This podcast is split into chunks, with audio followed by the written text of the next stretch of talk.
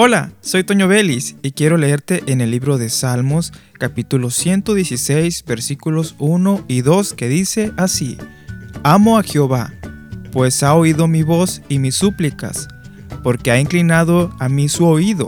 Por tanto, le invocaré en todos mis días. Dios es bueno, Dios escucha las oraciones de sus hijos, de aquellos que claman de corazón aquellos que dicen yo sé que Dios me va a escuchar. Si estás en una condición de pecado, busca a Dios, Él te va a escuchar cuando realmente haya un arrepentimiento en tu corazón. Él escuchará tus súplicas, Él escuchará tu clamor. Cuando de corazón te acercares a Él confiando que Él te va a escuchar.